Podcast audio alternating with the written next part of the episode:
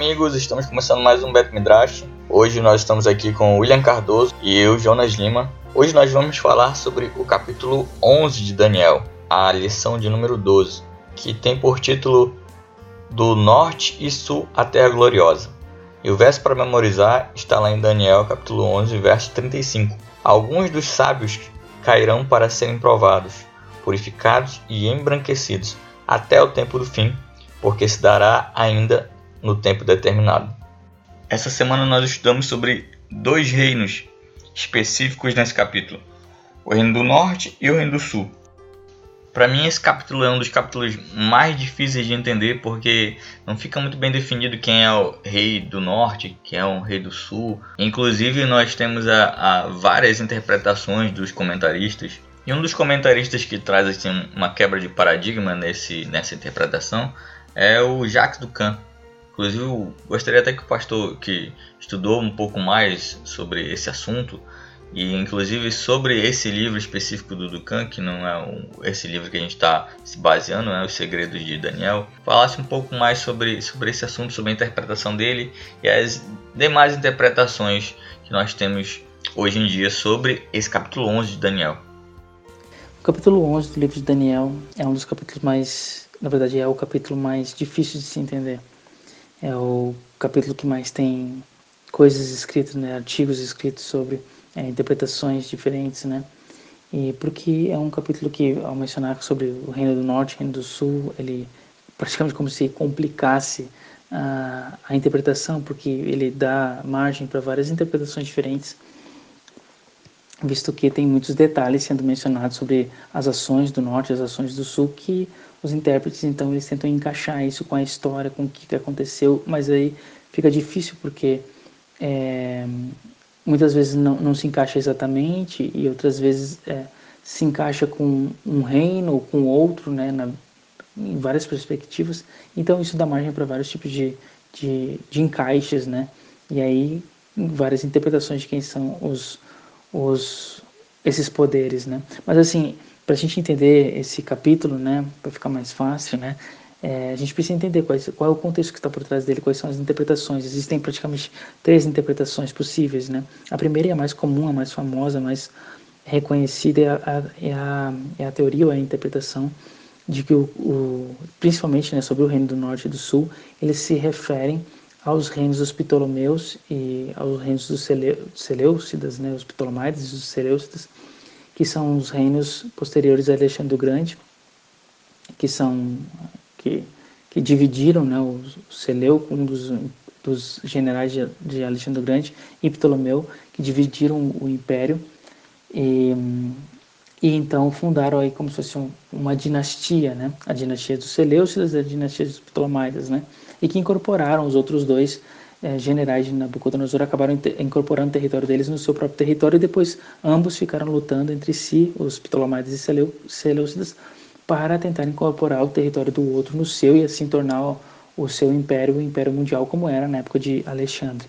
Essa interpretação tradicional, tanto dos críticos ah, da, da, do livro de Daniel, que não creem que o livro de Daniel é um livro inspirado, mas que na verdade foi escrito depois do, da Guerra dos Macabeus, e por isso então é, tudo se encaixa com Antíoco Epifânio, né, que é um rei Seleucida. E a outra, a segunda interpretação é a interpretação de que esses reis do norte e do sul representam o período romano e aqueles aqueles povos bárbaros que lutaram entre si para formar, né, para ganhar o território, né, e acabaram formando a atual Europa. Né? Então aí aquelas menções de dar em casamento filhos são momentos da história, desse episódio da história, no qual esses povos deram filhas né, e filhos para fazer coligações entre si, mas nunca acabaram conseguindo isso e brigavam, lutavam. E aí é uma outra interpretação. E isso realmente, essa parte é mais complicada, esse tipo de interpretação, porque como a gente tem muitos reinos que formaram a Europa, né? E é mais complicado saber quem seria o norte, quem seria o sul e quem que. Qual o reino, né, que encaixa com cada detalhe que é mencionado ali no, no texto, né? E uma terceira interpretação que praticamente só existe um autor que que fala sobre ela, que é o Jacques Ducan, que é a interpreta... é uma interpretação espiritual, né? Que é a interpretação na qual é, esses reinos do norte e sul não são reinos físicos, literais, assim, que a gente consegue encaixar todos esses detalhes. Não dá para encaixar de fato com eventos que ocorreram na história de algum poder, mas que na verdade são simbólicos, né, de é, do que o norte e o sul representam na perspectiva da Bíblia. Né. E só um, detalhe também, voltando sobre a, a primeira teoria, a primeira interpretação, que é essa interpretação que vê esses poderes como representando os, os reinos do Seleucidas e Ptolomaidas, essa é a interpretação que o autor da lição ele apresenta. Só que a perspectiva historicista adventista entende até o versículo 39 que se refere ali aos, aos reinos dos Ptolomeus e aos reinos dos Seleucos, mas e consequentemente antigo Epifânio, mas a partir do versículo 40, então a gente já tem uma interpretação simbólica conforme o Ducan apresenta na qual o reino do norte, que aparece no verso 40, já não é mais um, reino, um poder grego, mas é o poder romano, né, porque ele tem as mesmas características do poder do chifre pequeno que aparece no capítulo 8, da visão do capítulo 8, que ataca a terra gloriosa, que ataca o santuário, enfim. E, e portanto, seria o reino dos uh, romanos, né, o poder uh, religioso romano, e que depois é vencido pelo reino de Deus, no versículo 45, que vai aparecer o reino de Deus sendo descrito através de Miguel, que é no capítulo 12, né? A gente vai ver no capítulo 12. Então, praticamente são essas as interpretações, né? E, primeiramente, eu discordo do autor da, da lição, que fala que, que entende né, esses reinos sendo relacionados como, como os reinos dos Seleucidas e dos Ptolomaidas, né, porque Primeiro, porque uh, Yeshua, no capítulo 24 de Mateus, que é o sermão profético, ele fala né, que aquele que lê o livro de Daniel, quando vê abominável da desolação, que ele entenda e tal. Se Yeshua ele está falando sobre o abominável da desolação, que é algo que está conectado né, dentro dessa interpretação, pelo menos a interpretação sensacionalista, né, que vê uh, que o abominável da desolação conectado de alguma forma com o antigo Epifânio. Então, se, se é, a gente entende que Yeshua está falando de uma coisa que ainda está por vir, não tem como isso estar tá conectado com, com uma coisa que já passou, como o Antigo Epifânio, como o Reino dos Seleucidas. Não tem, não tem conexão. Segundo, porque a, a profecia do capítulo 11 é descrita como uma profecia que se refere ao tempo do fim, né? e usa essa expressão que também é mencionada no capítulo 8 e isso, se a profecia se refere ao tempo do fim, então não tem relevância mencionar sobre a Grécia, já que a Grécia ela teve algum, alguma importância dentro da construção da história da profecia, mas ela não foi tão significativa assim quanto o poder que antecede a vinda do Messias. Esse poder, é, a gente pode dizer que o poder final e o poder inicial são os mais relevantes e os poderes mediais não são tão relevantes assim, né? porque eles são só degraus que vão nos levar a, ao que realmente importa, que é o último, né? e então ao, a, a essência de tudo que é o reino de Deus. Né? Então, por isso não faz sentido, já que o tempo do fim, a Grécia não se a Grécia não, não ocorre, ela não, ela não chega até o, o tempo do fim, quanto enquanto que o último poder, obviamente, ele chega, né? ele tem a ver aquilo que Roma fez, né? o poder romano, se a gente entende esse último poder, embora Roma hoje não tenha mais importância na história como, como território, né? ou como poder econômico político, mas de alguma forma ele, ele moldou toda a história, né? principalmente o poder religioso que surge dali, que é o, a Idade Média, que vai culminar no Renascimento, o renascentismo, né? o iluminismo, é, enfim, todas essas, todas essas coisas estão conectadas de alguma forma com aquilo que aconteceu com, a, com, com o poder romano, né, que se inicia primeiramente politicamente, depois se estende é, religiosamente até hoje, né? E isso influenciou a nossa história e moldou ela. Terceiro ponto é porque o, o livro de Apocalipse é um livro de profecia apocalíptica, igual o livro de Daniel, e a gente sabe que todas as profecias apocalípticas elas, são, elas se referem a, a, a, eventos globais, né? a eventos, aos últimos eventos da história global, da história mundial. Então, por, por causa disso, a profecia apocalíptica ela não, ela não muda, ela, ela sempre é a mesma. Ela somente vai dando detalhes adicionais para ampliar aquilo que já foi dado, mas ela não, ela não traz uma coisa que não tinha anteriormente. Ela apenas traz detalhes né, que ampliam aquilo que já foi falado anteriormente. Então, não e, e, o livro de Apocalipse é um livro que vai falar sobre coisas que estão depois do Antigo Epifânio, que são coisas que estão relacionadas a Roma e dali para frente, até o fim da história, para que, para que faça com aqueles que leem possam se preparar. Então, não, não, não tem relevância a gente mencionar uma coisa ah, relacionada aos gregos que depois não vai, ter, não vai ser ampliado sobre isso no livro de Apocalipse, né, que é um livro que vai né, é, repetir, que é preciso entender o livro de Daniel para se entender bem é, o livro de Apocalipse, então não tem como ele ele ampliar, ele não, teria motivo de escrever uma parte tão extensa como são nesses versículos 5, ou até, na verdade, desde o versículo 2, é, dos versos 2 ele, até o versículo até o versículo 39, descrevendo sobre a Grécia, tanta, tanta coisa assim, ah, é, praticamente mais de sei lá, 80% do capítulo somente sobre a Grécia, para uma coisa que depois não vai ter relevância nenhuma nas, na, na continuação disso, que é o, que é de Apocalipse. Né? Ah, um, e um último motivo de que eu acho que não é essa a melhor interpretação, os, os reinos dos Ptolomeu, Ptolomaidas e Seleucidas, é por causa exatamente dessa extensão. Né? Todas, as, todas as profecias anteriores, capítulo 2, capítulo 7, capítulo 8, né? a gente tem é sempre o quarto reino, ou quarto, o último poder terrestre, é descrito com maior ênfase em relação aos anteriores. Então, assim acontece com o ferro e o barro, depois com a besta e, e o chifre pequeno, depois com o chifre pequeno, capítulo 8, seus movimentos horizontal e movimento vertical. Então, inclusive no capítulo 7, Daniel ele, ele quer saber mais sobre a besta, ele quer saber mais sobre o chifre pequeno espe especificamente, é, ele descreve mais sobre isso, né? desde o capítulo 2 ele descreve mais sempre sobre o quarto poder, é, é, o, é o poder que mais tem palavras, é o poder que mais tem frases, versos é, sendo descrito. Então, não faria sentido esse padrão ser quebrado no capítulo 11. O, a parte agora que é mais escrita, não, agora retoma um poder anterior, que é o terceiro poder, ou o penúltimo poder, que é o poder dos gregos. Então não, não faz sentido porque quebra o padrão aqui.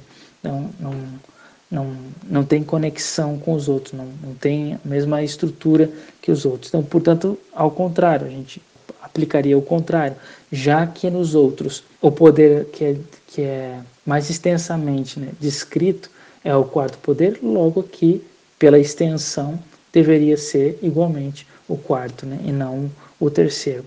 Então, por causa desses fatores, na minha opinião, eu discordaria do, do autor da lição e não entenderia, e essa é uma interpretação clássica tanto da, da maioria dos intérpretes, né, dos teólogos adventistas entendem dessa forma, né, como eu disse, dos versos 5 a 39 de forma literal, como, como sendo os poderes é, gregos, né, dos Seleucidas e do reino dos Seleucidas, do reino dos Ptolomaidas, e os versos 40 e 45 de uma forma é, espiritual como sendo o poder romano, né, e, e a sua influência, especialmente, né, religiosa no decorrer da história.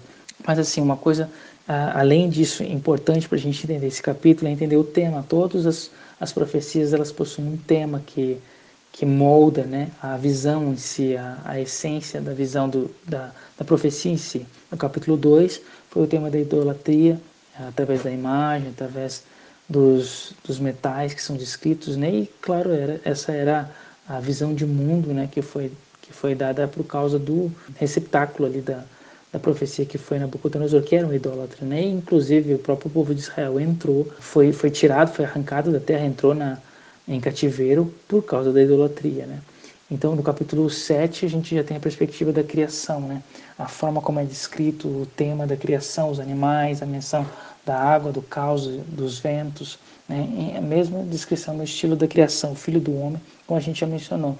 O capítulo 8, ele vai falar sobre o julgamento, né? Que é até uma extensão do capítulo 7, porque o centro do capítulo 7 é falar, é falar sobre um julgamento que acontece no céu, e isso aparece no capítulo 8, sendo descrito na mesma linguagem do dia da expiação. Né? O tema é o julgamento. E agora aqui, qual é o tema? O tema, como a gente já falou na lição anterior, o tema que é descrito no capítulo 10, ele abre dessa forma, né? que é o tema do grande conflito, né? Tzavagadol. É, é uma grande guerra. Esse é o tema que, que permeia toda essa sessão final, que são esses três capítulos finais, que é um conjunto, né? É uma coisa só. O capítulo 10, como falei da introdução, o capítulo 11 é a essência da, da visão, o capítulo 12 em um pedaço, e, e é, recomendações né, é, adicionais para Daniel, né, como se fosse uma conclusão. Né? Então, o tema do, do, do, da guerra é o tema desse capítulo. Né? Esse é, é, é, a, é, a, ideia. Né? Isso é descrito né, através desses conflitos que aparecem aqui entre esses dois poderes, né, que é o norte e o sul, que é a essência do, do, do capítulo, do, da visão. E isso é importante porque dentro do mundo antigo a guerra ela ocorria em um território até hoje, né? A guerra ela ocorre em, em terra, né? A guerra precisa de uma localidade para que ela ocorra, né? E inclusive as próprias o nome de, das guerras antigas eram dadas, né? E a gente sabe delas até hoje através dos livros de história, através de de nomes do lugar onde elas aconteceram, né? Guerra de Carquemes, a Guerra de Maratona, enfim, sei lá, as guerras são mencionadas eh, em relação ao lugar onde elas, elas ocorreram. Então aqui a gente também tem descrição de lugares, né? O norte e o sul. Então é, não é tanto o nome, o nome de um povo, mas é o nome de, um, de uma região, né? de uma determinada localidade, o norte e sul, né? em relação, obviamente, na perspectiva aqui do, do Oriente Médio, essa região das batalhas, né? que é essa região que se dominava. Né? A guerra é por causa de um território, geralmente, né? ou pelo, por aquilo que tem no território. Né? Então, o, isso é interessante, então, esse tema da guerra, porque o livro ele termina da forma como ele começou. O livro termina é, com guerra, porque ele começa com guerra. A guerra de, da Babilônia versus Jerusalém, né? versus Israel. Né? Então, Jerusalém, né? porque porque Israel já tinha sido dividido. Né? Uma, ou seja, Nabucodonosor versus Joaquim. E aí o livro abre é, falando que a Babilônia ela vence, né? E ela ganha, né? a, a guerra ela, ela, ela tem domínio, né? Sobre tudo. E isso é bastante interessante, porque agora no final a gente também tem uma guerra entre os poderes terrestres depois uma guerra entre os poderes religi é, o poder é, espiritual né, versus o poder da terra né, que, que vence, né, poder espiritual sendo Deus aqui, né? E isso também é interessante porque é, no, no, livro de Daniel, na verdade, a gente não tem apenas uma guerra, a gente tem duas guerras, que é, que é a mesma guerra. Né? Mas é uma guerra, que o livro abre com uma guerra, mas é uma guerra que ela, ela ocorre em duas, é, em duas ordens, né? Uma ordem física e ao mesmo tempo uma ordem espiritual, né? Então o livro, ele, por exemplo, né, ele fala que Nabucodonosor ele venceu Jerusalém, mas no, na ordem terrestre, é, quem ganha são os, os, poderes terrestres, né? mas na ordem espiritual quem ganha é Deus, porque em seguida é, o rei ele determina a comida de, dos, dos jovens judeus, mas eles então decidem não, não participar disso, não, não aceitar essa ordem, né? de alguma forma, e Deus recompensa eles, é, dando para eles mais força do que os outros, mais, mais é, capacidade intelectual do que os outros. Então Deus vence no final, né, através dos seus dos seus seguidores. Né? A mesma coisa acontece no capítulo 2, no capítulo 3, no capítulo 6. Né? Enfim, na verdade, todos os capítulos acontece isso. Sempre há uma guerra. No capítulo 5 também, capítulo 4, há sempre uma guerra na perspectiva terrestre, na qual os poderes terrestres sempre parecem ganhar, mas na perspectiva espiritual Deus sempre vence. Né? Então, essa, essa batalha ela, ela ocorre em todos os, os, capítulos, principalmente nos capítulos históricos, né? E, mas agora ela é apresentada de uma forma explícita no capítulo 10. No capítulo 10 já, é, ele, ele, ele introduz essa, essa visão do capítulo 11, falando que, que existe de fato uma guerra espiritual na qual existem seres espirituais lutando, alguns a favor de Israel, né, que são, que, que são os, os, poderes espirituais divinos, versus poderes espirituais malignos, né? que lutam contra Deus, que lutam contra os seguidores de Deus. Então essa guerra ela é apresentada de uma forma explícita e agora ela se estende. Então dentro desse capítulo, né, dessa, visão, a gente precisa ter em mente que existe uma batalha física versus uma batalha espiritual que ocorre simultaneamente e que sempre na batalha espiritual Deus vence, apesar de que aparentemente que aquilo que a gente vê é, a, é o mundo físico, ah, parece que Deus está perdendo aqui, ou seja, através dos seus santos, né, que parecem ser os mais fracos, porque são dominados pelos poderes vencedores, né, mas no fim, no, no mundo espiritual, quem ganha é Deus. E dentro dessa batalha, é, dessa guerra espiritual, a gente pode tirar algumas características. Né?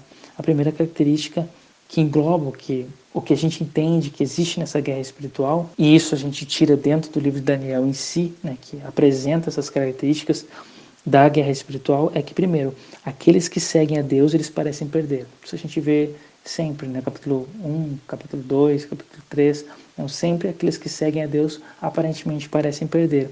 Segundo, que existe uma assimilação. A gente acabei de falar em relação à alimentação, né? em relação aos nomes, então, enfim, de, sempre existe a ideia de uma assimilação, ou seja, que os, o poder dominante ele sempre vai tentar quebrar os nossos valores, né? que, que, os valores divinos, né? ou tentar mesclar esses valores divinos com os valores com seus próprios valores, né? que é a questão da, da sincretização, né? tornar a verdade um erro, ou, ou pegar a verdade, ou ideias da verdade, mudar elas um pouquinho para parecer continuar sendo a verdade, mas na verdade é uma mentira. E isso é o que acontece né, com, com Daniel, é o que acontece com a, com a história em si. Né?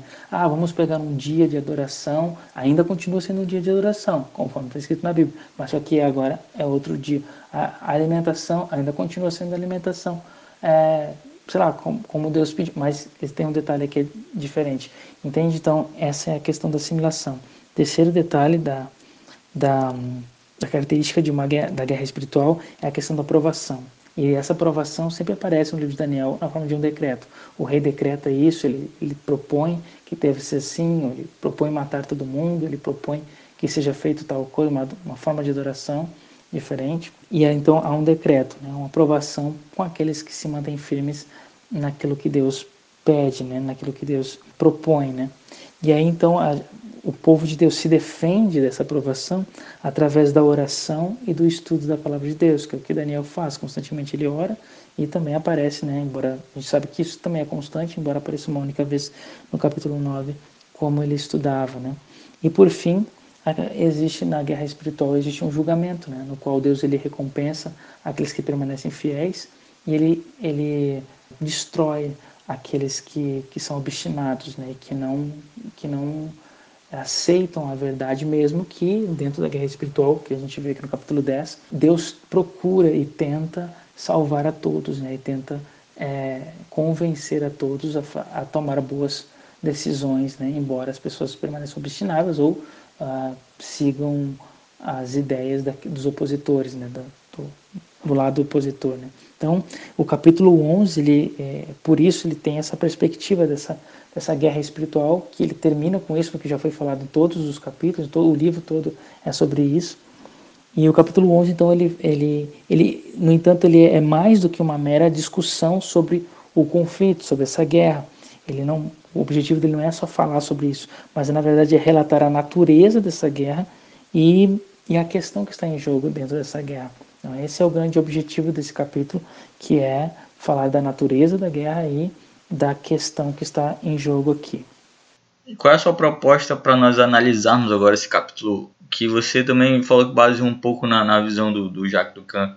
Como é que a gente vai analisar esse, esse capítulo que, que faz um paralelo com os outros capítulos?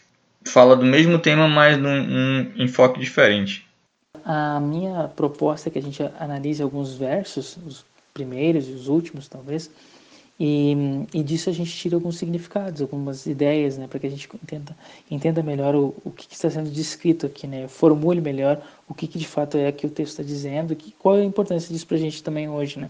Então, o primeiro verso ele diz assim: é, Mas eu, né, no, no, no, primeiro ano de Dario, o Medo, me levantei para o fortalecer e animar. Esse verso é importante porque a gente poderia pensar que que esse eu que está falando aqui é, é, Daniel, quando na verdade esse eu, na verdade, não é Daniel, mas sim o, o, o último fal, falante, né, o falador aqui, né, que no caso é o anjo, né, que está explicando para Daniel que a gente entende como sendo Gabriel, né. Então esse eu é aquele que está lutando, é o anjo que está lutando a favor da Pérsia e que explica para Daniel o que ele estava fazendo, né? E que se levantou no primeiro, desde o início do poder da Pérsia, eu estou lutando, eu estou uh, tentando guiar as decisões e a mente do líder, do líder desse desse reino, a fim de que isso de alguma forma né, favoreça o, o povo de Deus, né?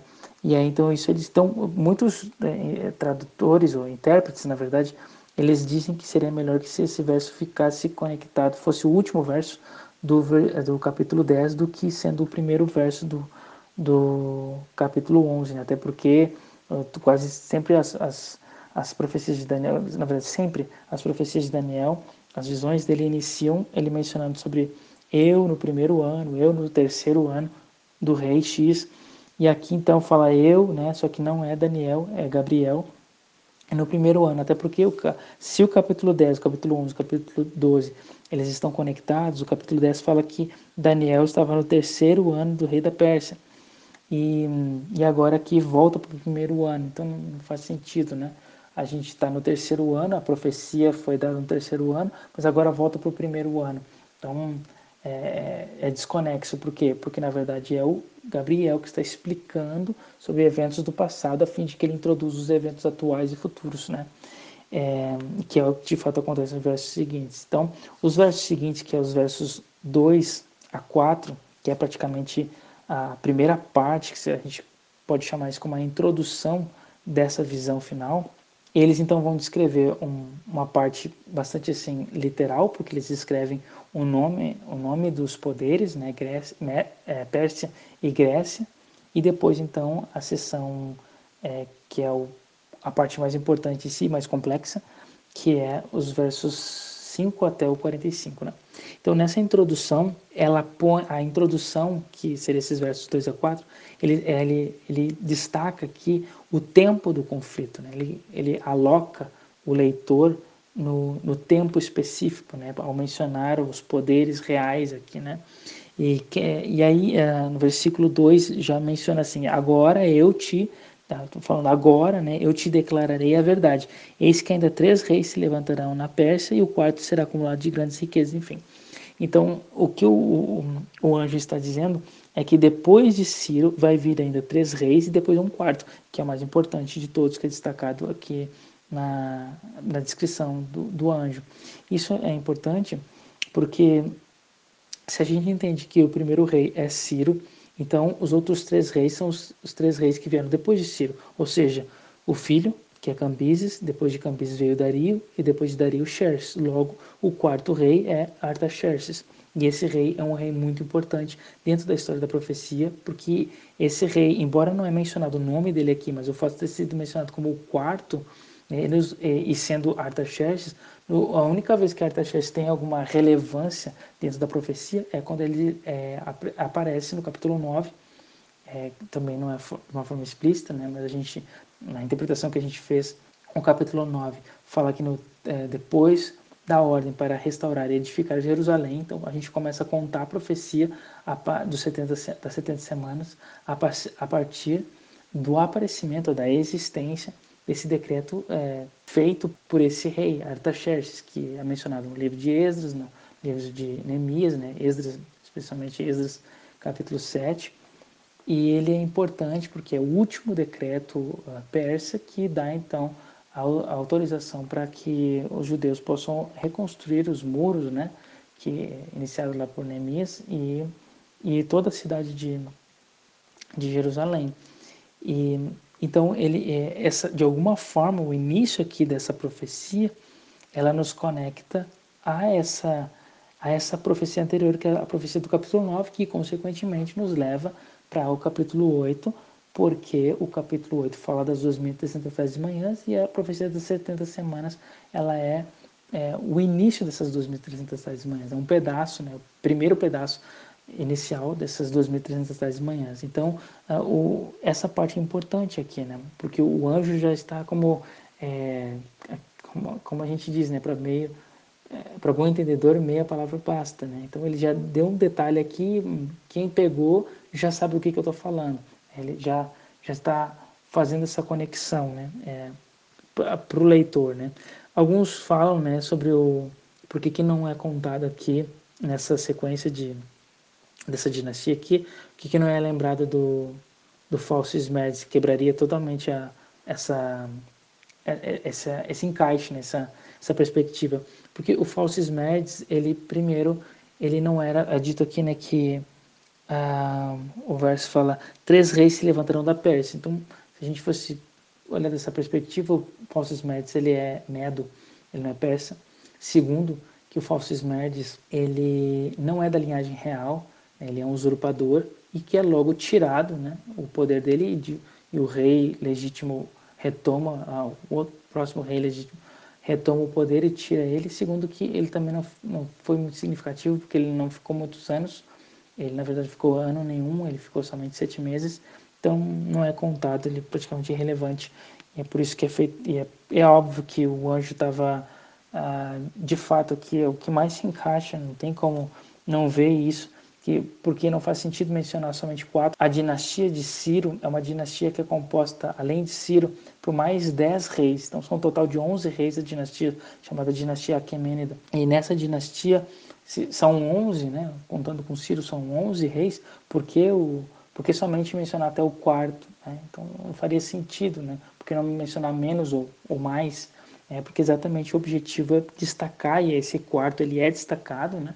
E porque esse quarto nos leva a Artaxerxes, que nos leva a, nos leva à profecia do capítulo 9, né? E nos consequentemente ao terceiro decreto. Então, Artaxerxes, terceiro decreto, terceiro decreto, da, da, Daniel 9. Então é uma forma de conectar essa visão às 70 semanas e consequentemente ao capítulo 8 dos 1307 manhãs. E na verdade, Existem muitas outras expressões nesse capítulo, inclusive palavras, não apenas ideias implícitas aqui, ou temas, mas também palavras e fraseados idênticos que aparecem no capítulo 11, aparece também no capítulo 8, né? Como eu já mencionei isso em relação ao capítulo 10, que também as mesmas palavras, por isso que a gente entende Gabriel como sendo o anjo é, sem nome dessa, dessa profecia, porque a forma de ele falar, as expressões que é utilizadas aqui, as frases em é, são as mesmas é, repetições lá do ou as mesmas frases né, do capítulo do capítulo 8, né?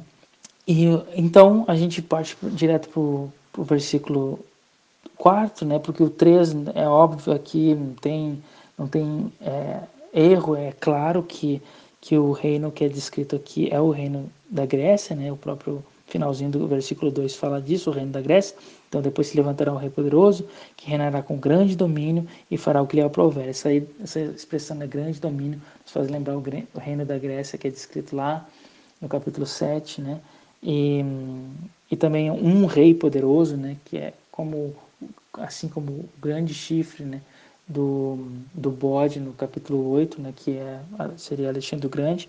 E aí, então o versículo 4 diz: Mas no auge o seu reino será quebrado, exatamente como no versículo, desculpa, no capítulo 8, e repartido para os quatro ventos do céu, como no capítulo 8, mas não para a sua posteridade, nem tampouco segundo o seu, o seu poder que reinou, porque o seu reino será arrancado e passará a outros fora de seus descendentes. Aqui, né, também fica claro que está, está, está sendo descrito sobre a Grécia, sobre Alexandre Grande, os quatro generais que fundaram essas quatro, é, esses quatro impérios né, que, que levaram até é, o, o fim do período helênico, no qual a Roma vem e, e, e domina sobre tudo. Então não, tem dificuldade. O único detalhe aqui é que a partir do versículo seguinte, que é o verso 5 em diante, como eu disse, né, a maioria dos intérpretes vão, vão, vão conectar esses versos através do poder do rei do norte e do rei do sul como sendo uma extensão do poder do, do rei dos gregos mencionado aqui nesses versos. Né? Mas um detalhe interessante nesse último verso aqui, antes de entrar no versículo 5, é que o versículo é, 4 ele menciona uma palavra importante, que é a palavra acharit, que significa fim, né? final, o fim, a última parte de um, de um, geralmente de um tempo, né? E aqui é traduzido nesse verso como posteridade, o seu reino será quebrado, é, até os quatro ventos dos céus passará, né? Mas não para a sua posteridade. E então, como, como eu disse, é, não para o seu fim, né? É literalmente não para o seu fim, ou seja, e não para a sua última parte. Então, da sua última parte em diante, não será mais, não será mais dele, né? Ele vai haver uma última parte, né? ou seja, existe uma parte final. Não é uma simples posteridade, é aquilo que vem depois, e depois vem mais um, e depois vem mais outro. Não, é a última final, né? não tem mais outra, né? é o final do, do final mesmo. Então, esse é o, é o ponto aqui de, dessa palavra. E essa palavra, inclusive, ela aparece cinco vezes dentro do livro de Daniel e sempre com o sentido temporal. não com esse sentido aqui, é um sentido mais é, é, de substância aqui, né? Mas sim com a ideia de, de um tempo, é o, é o fim de um período, né? De tempo, né? Então, por exemplo, né, aparece inclusive né, uma palavra que ocorre novamente é, pela primeira vez, né, do livro de Daniel, no versículo 19, no capítulo 8, verso 19, depois no verso 23, no capítulo 10, versículo 14, versículo, capítulo 11, 4, que é o que a gente está aqui, e depois no capítulo 12, verso 8. Então são as únicas ocorrências e sempre nesse sentido é, temporal. E por que que aqui a gente vai tomar nesse sentido mais mais concreto, né? Não faz sentido, né? Então faz sentido a gente usar também temporal, ou seja, significa que o tempo de duração aqui do reino é, vai vai ter ali os quatro vai para os quatro ventos dos céus, que são as quatro direções, ou quatro partes da terra, né? O norte, sul, leste, oeste, no qual eles se posicionam, o reino domina tudo, mas vai ter um, um fim, né? tem um fim e esse fim é descrito neste versículo. O fim do reino é descrito nesse versículo, né? que é a sua posteridade tem um fim, a última parte não passará, vai até ali. Então, ao invés de se referir a uma geração de filhos, o que está sendo descrito aqui é que o, a palavra si ela aponta para algo que vem após, cronologicamente falando. Né? Então, no fim do período dos gregos, esse aqui, esse versículo está descrevendo, o fim, está descrevendo o fim do período dos gregos. E além disso, é interessante que no, em Daniel capítulo 8, quando menciona lá sobre o, sobre o fim, né, Daniel 8,19, é o, é o anjo também explicando, olha, essa visão se refere ao tempo do fim, é a palavra que é a mesma palavra que é utilizada lá. A última parte da história. É isso que que da história humana, né? Aqui na história humana de pecado, né? É, é, é essa a última parte. Então, quando o, o, anjo ele fala isso no capítulo 8, quando ele em seguida, né, no versículo 23, que ele vai usar de novo essa palavra, aharit, e ele vai ele está falando do reino da Grécia, está explicando que o, o reino que você viste lá que é o bode é o reino da Grécia. Então, quando ele fala do reino da Grécia, Gabriel ele usa a mesma palavra, aharit, e ele fala no fim do seu reinado, ou seja, quando acaba o reinado, então vem um próximo poder. Existe um outro poder que vem. Então, da mesma forma, né, a gente pode entender que aqui está sendo falado da Grécia, igual estava sendo falado no capítulo 8. Usa as mesmas expressões. Então, se lá é utilizado no sentido temporal, no capítulo 8, aqui em relação à Grécia, por que, que a, gente, a gente tira esse sentido temporal e aplica outro? Então, não faz sentido. Então, aqui o sentido também é temporal, então significa que é o fim desse, desse poder está sendo descrito aqui nesse versículo. Além disso, também a gente tem no finalzinho do versículo, ele fala, né, que diz assim, que esse reino né, será arrancado e passará a outros fora de seus descendentes. Essa palavra descendentes também não aparece no texto hebraico, né? O que aparece é um pronome demonstrativo é, ele, em hebraico, que é um que ela é plural, inclusive ele é plural, né, de zot ou z, que são os singulares, e ele aponta de volta, então se ele está no plural, ele aponta de volta para a última palavra que estava no plural, e essa palavra é a palavra ventos, né? então ventos do céu, que é a única palavra que está no plural e no qual o L aqui se refere. E isso é importante porque, porque então significa que a, que a, a, até o fim né, desses outros, né, desses, desses de, destes, né, que a palavra L seria estes, até o fim destes, ou seja, estes quem? Os quatro generais. Não literalmente os quatro generais, né, as pessoas, mas os, os reinos que eles inauguraram, que eles estabeleceram. Então, até o fim desses quatro poderes, ou seja, no final da, da sua existência, então virá um próximo rei, que é o que vai ser descrito no versículo seguinte. Em outras palavras, então, o, o, esse, esse plural ele aponta de volta para o único plural da frase, que são os quatro ventos, e a tradução literal melhor seria né, para outros do que de si mesmos. Então, então o poder com que reinou, porque o, uh, porque o seu reino será arrancado e passará a, a outros do que de si mesmos. Então, o poder será tirado deles e não continuará para eles mais. Não vai continuar, né? não vai ter mais poder dentro desses, desses quatro reinos. Então, por isso, não, não tem como a gente conectar os versos seguintes com a, ainda com a Grécia, porque o versículo 4 está falando do fim da Grécia. Né? Então, desde quando o seu primeiro rei até o final, né? que é os quatro generais que estabelecem quatro, é, quatro impérios, né? e esses impérios vai chegar a um fim no qual agora se inicia uma nova fase que vai ser é, descrita a partir do versículo 5. Então, o que o texto aqui está dizendo é que o domínio será dado a outros que vêm após eles, que é o então que a gente vai ver a partir do versículo 5.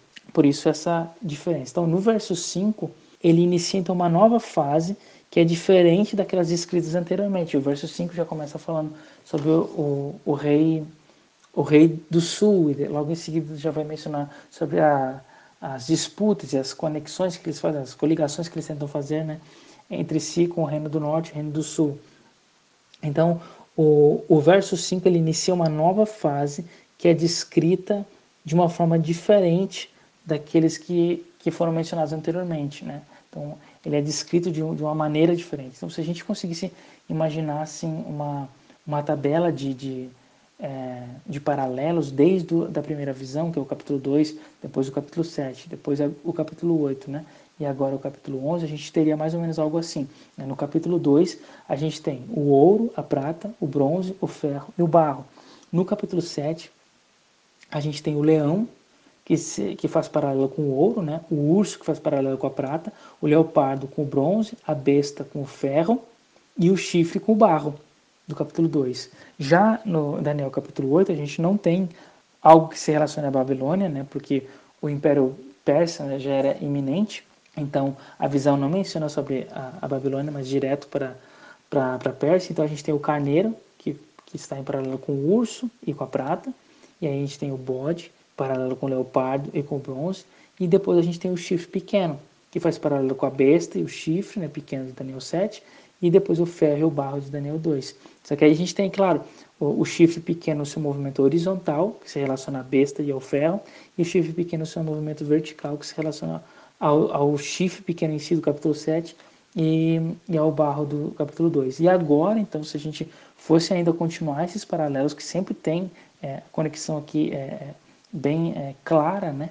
Uh, no capítulo 11, então a gente também, igual o capítulo 8, não, não menciona sobre a Babilônia, porque o reino da Grécia já estava, da Pérsia já estava ah, estabelecido, então a gente tem, não tem nem a menção de um símbolo, é descrito Pérsia mesmo, ah, que faz então paralelo com o carneiro, com o urso e com a prata, depois a Grécia, paralelo com o bode, com o leopardo, com o bronze, e depois o reino do norte e o sul, que também nessa mesma perspectiva norte e sul, deve estar em paralelo com essa mesma perspectiva chifre, que é um só, mas que tem um movimento horizontal e vertical. Igual aqui, a gente tem então duas posições, e, ou seja, essas duas posições norte e sul não são é, dois, duas coisas diferentes, né, como é o Seleucidas e Ptolomaides, mas é um poder só com duas perspectivas diferentes, assim como o chifre pequeno era um poder só com duas perspectivas diferentes. Né? Uma, a primeira é, ou com ações diferentes. Né? A primeira é, é, horizontal e posteriormente vertical. Uma na, de, uma, de uma forma, uma ênfase né, política, militar, e uma segunda de uma ênfase religiosa, né? E, religiosa, né, em si, né? Então essas são as, os paralelos que a gente faz para tentar entender a profecia que está sendo mencionada aqui no, no capítulo 11. É por isso que, né, que não faz tanto sentido a gente entender isso como sendo os reinos Seleucidas e Ptolomaides. E, e aí, por causa disso, dentro desse capítulo, dessa seção principal, né, os versos 5 a 45, a gente tem duas características nesse texto muito importantes que a gente pode, que a gente usa isso, né, ou pode usar isso como o que de fato talvez seja a chave para a interpretação, né? E a, é, essas duas características sendo a chave para a interpretação é, fundamental do texto. E a primeira característica é a própria estrutura literária. Existem várias conexões aqui de palavras, de frases, de temas, né? É, que nos ajudam a, a montar o quebra-cabeça de uma forma bastante é, que não é coincidental, né? Que é bastante é, proposital, né? foi, foi, for, foi forjada aqui. E a segunda característica é a constante referência ao norte e sul que aparece aqui. Essa, essa referência é, é, irritante aqui no norte, sul, norte, sul, norte versus sul, o tempo todo. Isso também a gente usa como a chave para interpretar o texto. Então, primeiramente, em relação à estrutura, literária, a gente dentro dessa, desses versos, né, 5 a, a 45, a gente tem sete sessões aqui. Né? Seis sessões em paralelo, né, 3 mais 3, e uma sétima que ela é uma sessão diferente, né? ela não está em paralelo com nada. Então, por exemplo, né, nos versos 5 a verso 12, a gente então tem três sessões, né, que a gente chama de ABC. Depois, nos versos 13 a 39, novamente a gente tem três sessões, A1, B1 e C1, que estão em paralelo, de, são A1 exatamente porque está em paralelo com a sessão, com a primeira sessão, né? E assim, a, a segunda está em paralelo depois com a B1 e a terceira com a, com a C1, com a última, né? E isso é interessante porque a gente tem esse ritmo de 7 aqui, né? Porque a gente depois vai ter os versos 40 a 45, que é como se fosse um pós-escrito, né? Um pós-escrito, né? Que, que menciona uma nova etapa, né? Do Reino do Norte, especialmente, e aí o seu fracasso, né? e aí então começa o Reino de Deus, que menciona um pouco no capítulo 12, né? Então, esses são ah, ah, ah, os temas, né? E como que a gente consegue perceber essas estruturas, essas sessões, exatamente pelo, pelo tema e pelas frases que são mencionadas no texto, conforme eu vou mencionar agora. Então, por exemplo, a, a sessão, a primeira sessão A, que vai dos versos 5 ao verso 8, o objetivo dela é falar sobre o Sul. Escreve o poder do Sul, que o Sul dá a sua filha em casamento. Então, é, fala do, da grandeza do Sul, né? o quem é o Sul. Né? Depois vem a segunda sessão, que é os versos 9 a 10, que menciona, né, a, o objetivo é falar que o norte, então ele vem para atacar o sul.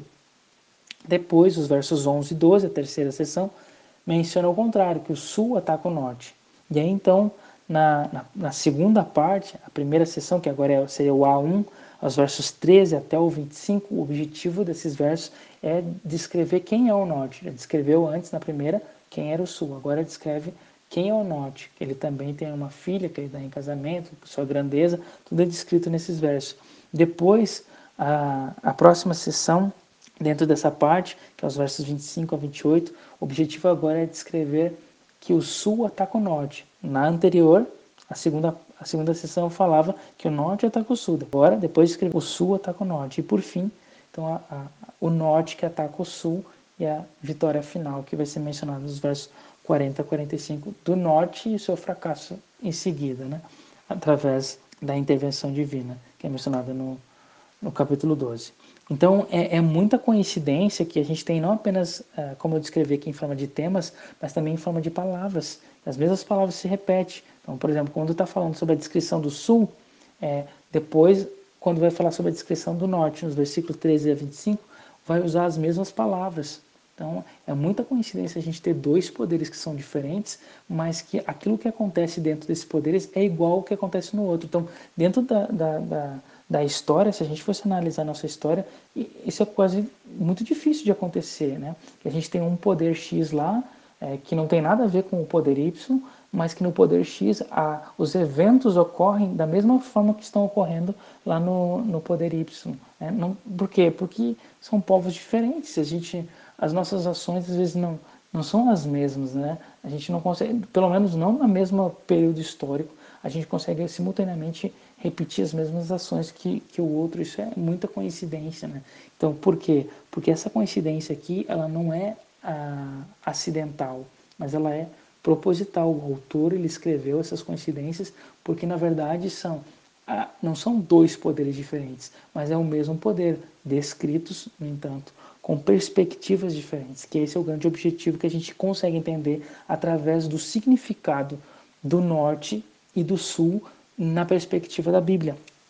Então seria muita coincidência uh, para ser irrelevante também, né? ou mero acaso aqui. Então, o, o, próprio fato dessas coincidências acontecerem é exatamente para chamar a nossa atenção para a interpretação da profecia também. Né? Então por isso é importante.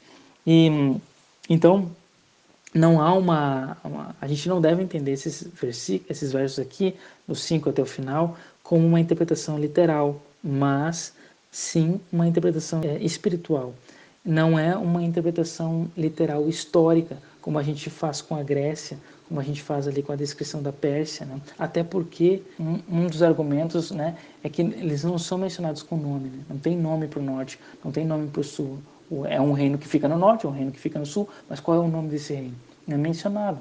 Assim como é mencionado a Pérsia e a Grécia, né? É nomeado, né? Não é nem utilizado símbolo, né? Então, o próprio fato de aqui ser utilizado símbolo, a gente pode interpretar de uma forma mais espiritual, de uma forma mais simbólica. É, então, o ponto aqui não é, não, não são os eventos em si, né? mas é, o objetivo aqui é, é, o tema do conflito. É por isso que destaca esse conflito constante entre o norte e o sul e posteriormente o conflito que o norte vai ter com a terra de Deus e ele é vencido por Deus, né? No final do, do, do capítulo. Então, é, a gente poderia entender da seguinte forma: o, os versos 1 a 4 são literais, né? Porque descreve reinos literais, reais da história. Mas os versos 5 a 45 são espirituais, descreve um reino real, mas não os eventos que ocorreram dentro desse reino real mas sim o símbolo que, as ideias que esse reino real ele apresenta ou ele possui, né? que, é um, que é uma coisa mais espiritual, mais simbólica que a gente entende é, quando observa esse reino. E na perspectiva dos, das outras visões, obviamente. O Jacques Ducan ele tem uma interpretação bem específica e singular, né? Ninguém é, que eu encontrei hoje faz uma explicação parecida com a explicação que ele dá para esse capítulo de Daniel, Daniel 11. Inclusive, ele escreveu um livro né, sobre, só sobre Daniel 11, que está em inglês, não está traduzido para português. E queria que você falasse um pouco mais sobre essa proposta que ele faz. Quando eu, eu vi essa, essa, essa interpretação dada pelo Jacques Ducan, é, eu aparentemente achei assim, ah, não, não, não é tão assim não é, não é tão lógico assim, né? Porque ah, parece assim que ele está favorecendo a interpretação dele. Nos versos 1 a 4, ó, aqui, essa parte aqui, a gente interpreta literal. Mas os versos seguintes a gente não interpreta mais literal, a gente interpreta é, de uma forma espiritual. Então, assim, meio que parece favorecer aquilo que ele... Ah, o resultado no qual ele quer chegar, né?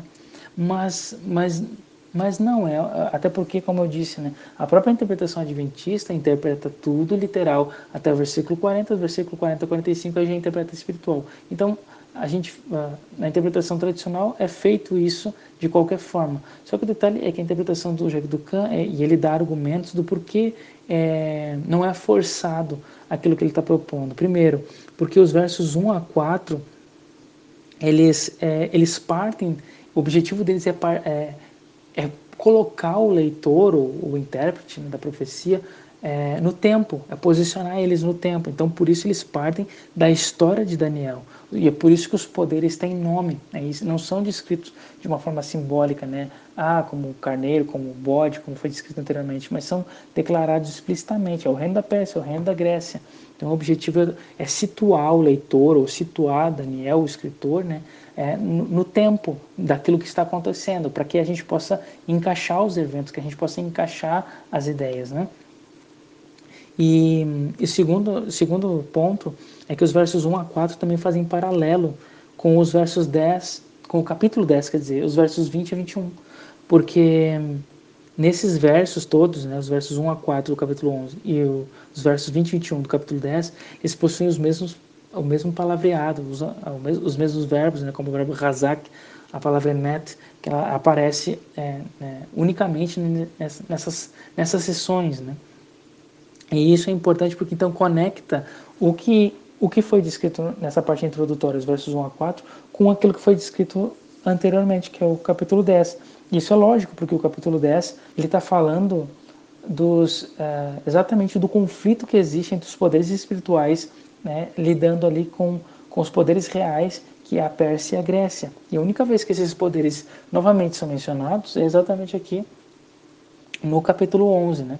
Então, é, é, o conflito que está acontecendo entre a Pérsia e a Grécia, que foi mencionado no capítulo 10, ele é retomado no capítulo 11. Por isso, tem uma conexão. Né? E é por isso, então, que essa sessão toda que é literal, é, ela faz sentido. Então, o capítulo 10 é literal, de reinos, poderes literais históricos, e o capítulo, e o capítulo 11, os primeiros versículos também são a continuação disso, né? que são poder, a descrição de poderes físicos, literais, só que ele volta né, no passado ali, o, o, o anjo, né? No primeiro ano ele retoma, né? Ele volta, né? Mas falando ainda daqueles mesmos poderes literais e históricos que ele estava falando. Mas a partir do versículo 5, que já começa a falar um, o reino do sul, que não se sabe que reino é esse, ele não fala, ele não descreve, a gente deve entender então como um poder um poder simbólico aqui, é porque não tem nome, né? O reino sem nome, não e portanto não necessariamente significa é, literalmente um reino histórico, um reino físico, né? É óbvio que é um reino histórico,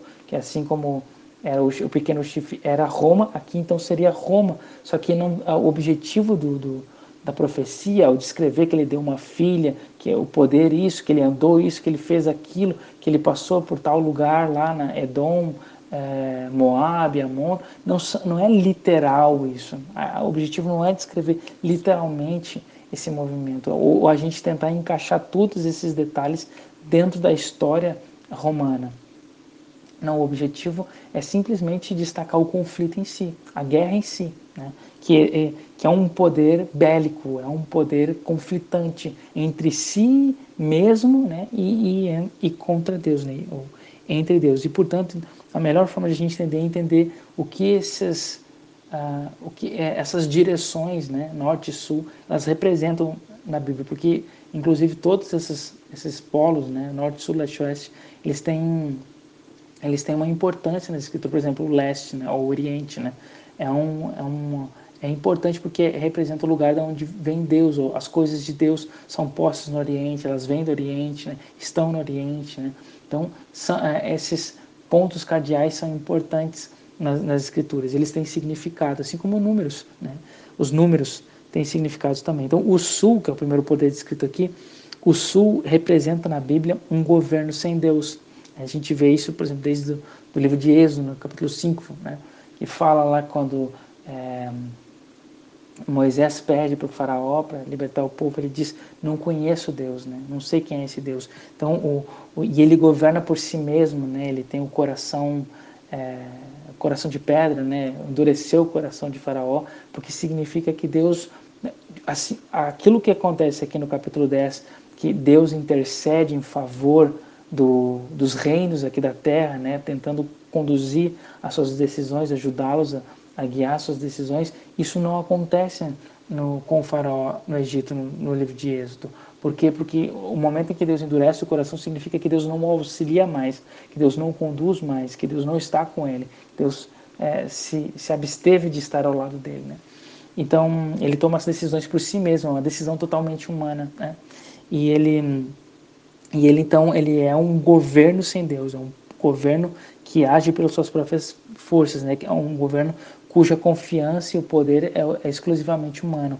E é interessante que tem vários versos na Bíblia, especialmente né, Jeremias, Isaías, né, é, tipo Jeremias 2,18, que fala que, é, falando pro, como Jeremias, né, fala que, que o povo não, não deveria ir para o Egito, né, porque isso seria confiar no poder humano, né, ao ir para lá, se refugiar lá, é uma, uma confiança no poder humano, não seria confiar, confiar em Deus, né.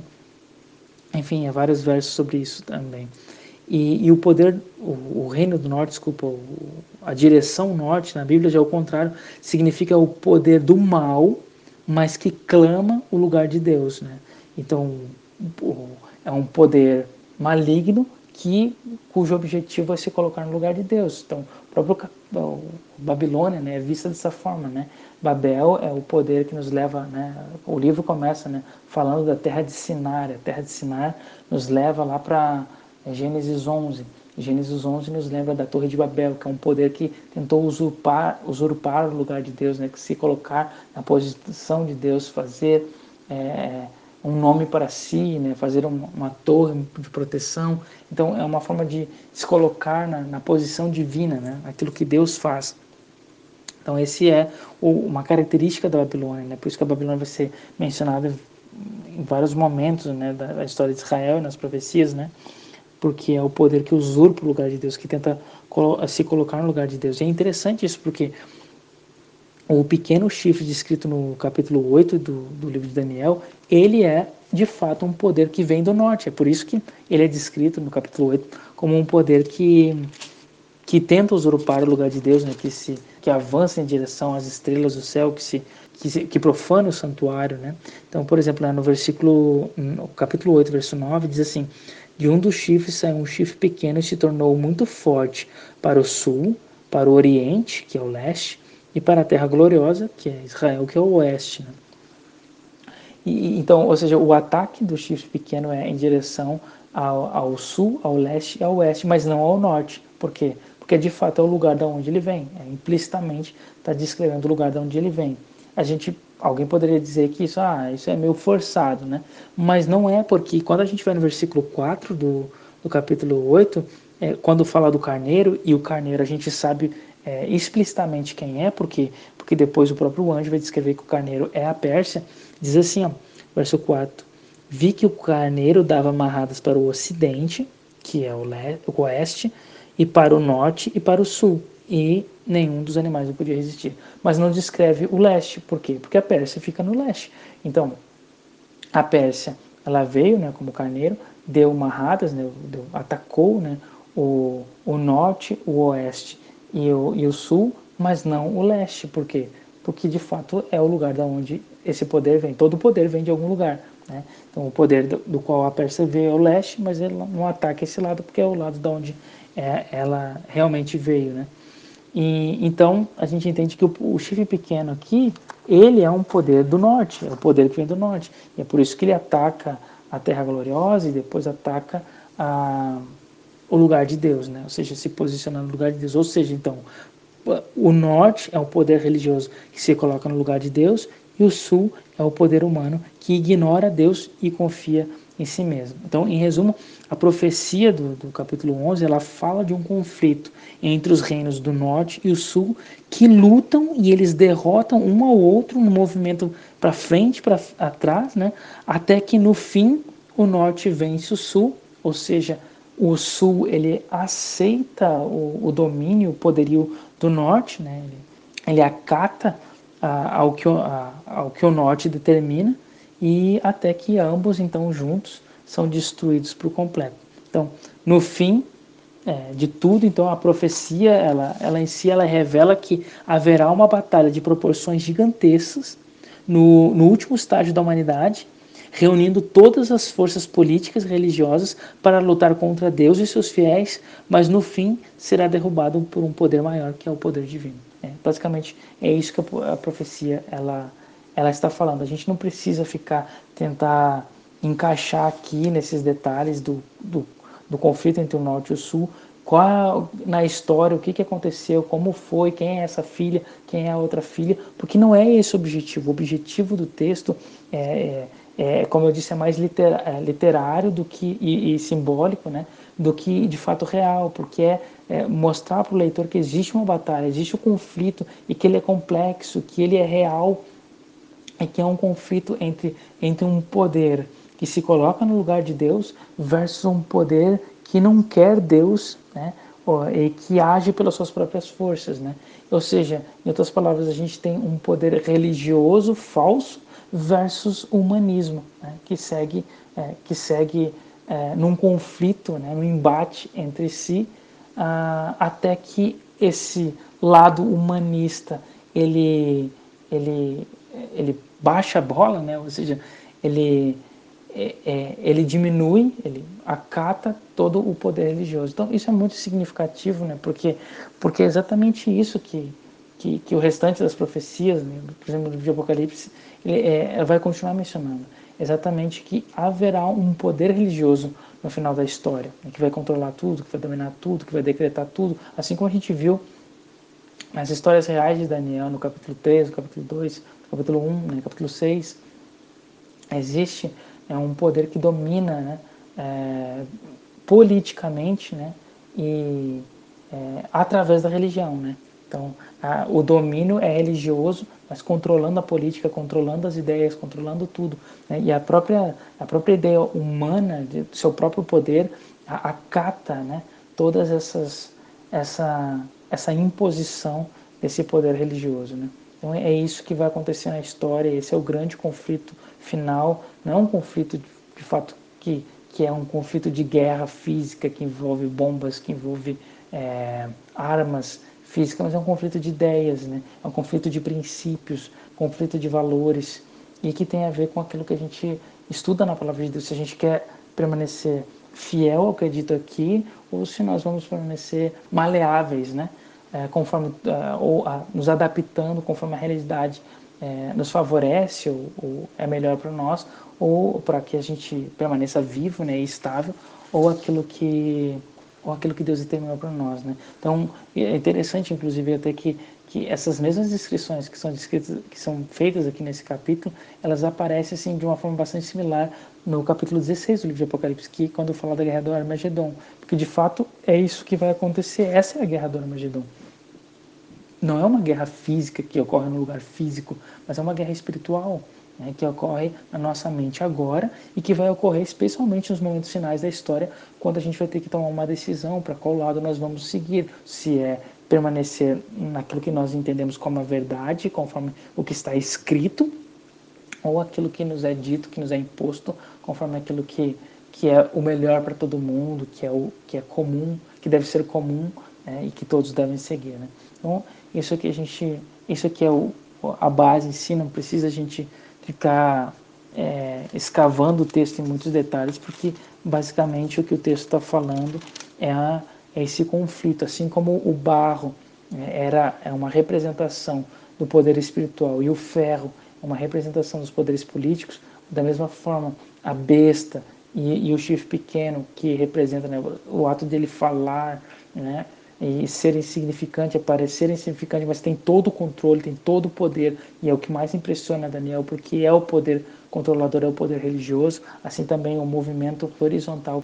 Então, é, um, é, é, insignificante perto do movimento vertical do chifre pequeno no capítulo 8, quando ele ataca o céu em si, que ele profana o santuário e que espanta Daniel e que ele, fica, ele desmaia por isso, né? porque ele não entendeu ah, ah, o que aconteceu. Isso é o que, ocorre, o que vai ocorrer no final da história. Né? É um poder que controla, que domina é, politicamente e, e, através da religião. Né? E, e ideologicamente, né? através da religião. Esse é o grande conflito que a gente precisa estar preparado para isso, porque é, é muito é, é, mais fácil se proteger de uma guerra física do que se proteger de uma guerra, é, uma guerra é, ideológica. Porque na guerra ideológica a gente só sabe a verdade se a gente pesquisa, se a gente estuda, se a gente procura saber. Porque senão nós vamos aceitar aquilo que os outros dizem para nós. A gente vai seguir aquilo que que é imposto, ou que foi dado como decreto, ou porque foi um líder importante que falou, sendo que o que a gente precisa fazer é nos debruçar na palavra de Deus e então pesquisar e extrair dela a, a, a, a essência né, daquilo que é verdadeiro. E, e é, sabe que e tudo isso, principalmente agora, nesse momento né, que a gente está vivendo de aflição, de insegurança, a gente, alguns né, tendem a pensar, será que é o fim do mundo? Será que é assim que acaba, o que, que vai acontecer daqui para frente, a gente pode ter certeza que é, Yeshua disse, né, inclusive também numa, em Mateus 24, né, que haveriam epidemias, que haveriam guerras, rumores de guerras, fome, terremotos, estrelas que caem, muitas coisas, mas ainda não seria o fim. Então, embora essas coisas acontecem, né, ainda não é o fim, porque não é isso que a profecia descreve ou destaca como o fim da história humana, são outras coisas. O que o pior ainda está por vir, infelizmente. O pior ainda está por vir, mas ah, conforme o livro de Daniel todo apresentou, e aqui ele continua apresentando de novo, como diz né, no versículo final, né, fala né, que depois nesse, o reino do norte, né, que controla tudo então, porque é o reino é a parte religiosa, né, ele armará suas tendas palacianas entre os mares contra o glorioso Monte Santo, né? mas chegará ao seu fim e não haverá quem o socorra. Então, assim como é, aparentemente né, o mal parece prevalecer, parece dominar, as coisas ruins parecem é, tomar controle, posse da, nossa, da nossa existência, da nossa história, a gente tem que ter a segurança de que no final Deus ele vai nos dá a nossa recompensa. No final, Deus vai nos proteger. No final, Deus vai é, é, é, trazer o seu anjo para nos salvar. Assim como aconteceu no capítulo 3 de Daniel, no capítulo 6, o anjo sempre aparece para proteger o povo, para salvar o povo, né? desde que ele permaneça fiel e, e firme né, naquilo que Deus naquilo que Deus pede para ele. Se nós nos permanecemos fiéis, firmes, a gente pode ter certeza que a gente vai vencer essa fase que a gente está passando agora e que com certeza vai ter de alguma forma alguma implicação para os eventos futuros que irão ocorrer. Hum, obviamente isso pode ser em 10, 20, 30, 100 anos, é, ou, ou menos ou mais, mas que isso vai definir coisas e a gente precisa estar preparado e preparar os outros também para que a gente faça parte daqueles que são os escolhidos de Deus e que farão parte do seu grande reino celestial, né? Que está que está por vir. Que Deus nos abençoe e que a gente possa através dessas lições estar preparado e entender sobre essa guerra é, que envolve a nossa mente, que envolve a nossa história e que a gente precisa, que Deus nos ajude a nos manter no lugar certo, na posição certa e que nos dê força para sustentar e resistir, assim como Daniel e tantos outros é, na história, resistir, a gente possa também passar por essa fase e com a certeza de que é, no final, né, a esperança do nosso coração, no final, Deus irá nos livrar dessa e irá nos confortar com a, com a, com a sua presença e com a sua, e com a sua palavra.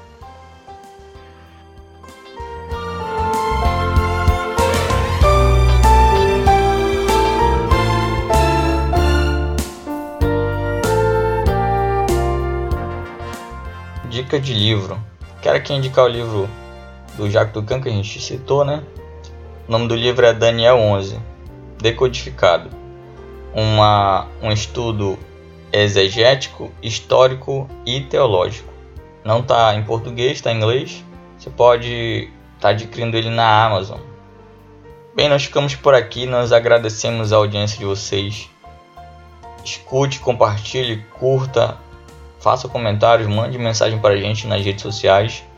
E aproveitando aqui, já vou dar o aviso: estamos passando por uma crise né, na, no mundo inteiro por causa do coronavírus. Se você puder ficar em casa, fique em casa, especialmente agora no Shabat, fique em casa descansando, ouça nosso podcast, mande para seus amigos.